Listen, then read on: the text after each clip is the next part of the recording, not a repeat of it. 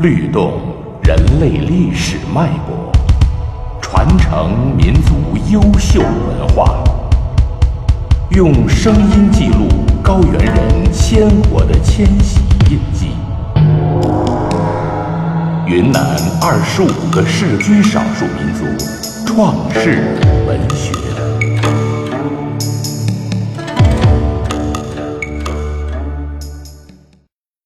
布朗族创世文学介绍。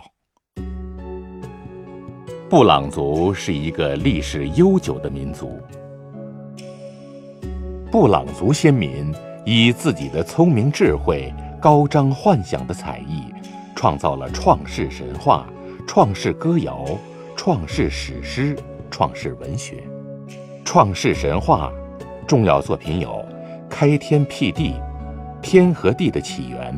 帕雅因、帕雅捧、帕雅天造人、帕雅因与十二瓦席、征服太阳神等。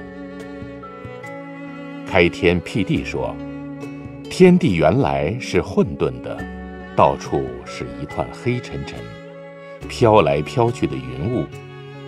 经过一次大的火山爆发，天地分开来，宇宙分为三层。帕亚英住在天空，帕亚捧住在海面，帕亚纳住在海底。另一则神话说，神巨人顾米亚和他的十二个孩子造天造地，用犀牛皮做天，犀牛肉做地，犀牛骨变成石头，犀牛血化为江河，星星便是犀牛的眼睛。犀牛的四条腿撑住天，鳌鱼托住地，鳌鱼抬头便发生地震。天和地的起源说，远古时，宇宙间充满灰蒙蒙的雾气。数千年以后，雾气中突然冒出一个巨大的火球，火球喷发出来的熊熊火焰冲散了雾气。轻柔的雾气向上升腾，变成了白云；着重的雾气慢慢逐渐下沉，而蓝色的火焰慢慢变成了天空。又过了数千年，宇宙的下面冒出汹涌澎湃的大水，淹没了火球和雾气。着重的雾气遇水冷却后，变成了黑黄相间的大地。主宰万物的帕雅天在第十层天空中造了一座天宫，让天神、天仙居住；又在水底下建了一座龙宫，让龙王一家居住。后来，他见大地空荡寂寞，便把草籽、树种和飞禽走兽撒向那里，于是大地上有了青草、绿树和飞禽走兽。生机勃勃。帕雅因、帕雅捧、帕雅天造人说：“开天辟地伊始，宇宙有十六层，上面八层，下面八层，其他层都有生命，唯独位于中间的地球层没有生命。帕雅因神用手指在地球层的上一层戳了一下，顿时下起雨来。”帕雅捧神和帕雅天神趁机用雨水和泥巴捏出许多男女泥人，放在地球层上。帕雅因用手指一划，地球从中间裂开，男女各在一边。一百万年后，男女同时祈祷：“我们若有缘分，就请地球合拢吧。”他们祈祷了三年。地球终于合拢，男人和女人得以相见，他们结为夫妻，生育许多孩子，孩子分散到各地，发展成许多民族。征服太阳神说，在天地形成一万年的时候，万物和人类还没有诞生，宇宙间出现了七个太阳神兄弟。有一次，他们生气了。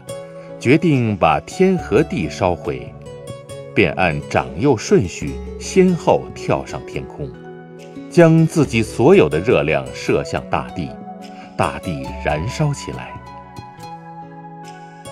随着宇宙的热量不断升高，火焰从地表直逼天穹，大火整整烧了一万年。专门巡视天地的猎神看不惯七个太阳神如此猖狂，决意制服他们。他接连射下六个太阳，当瞄准最后一个太阳时，由于用力过猛，弓被折成两截，箭没有射出去。他对幸存者警告一番后，返回神山去了。从那以后，天上就只有一个太阳。这是一则征服自然力很精彩、极富民族特色的创世神话。创世歌谣主要篇目是：布米亚造天造地，人从葫芦出；亚来汉和达来汉，布米亚劈木造人，谷种也人间，人找住处，祖先歌等。这些创世歌谣歌咏的主要内容。与创世神话叙述的主要内容大致相仿，表现了布朗族先民热切关注的正是宇宙起源、人类起源、民族形成、农作物起源等与人类生存和发展息息相关的重大问题。创世史诗代表作品是《创世歌》。《创世歌》分序歌。造天造地，人的诞生，人找住处，布米亚射日，谷种到人间，迁徙之歌，伟歌等八部分。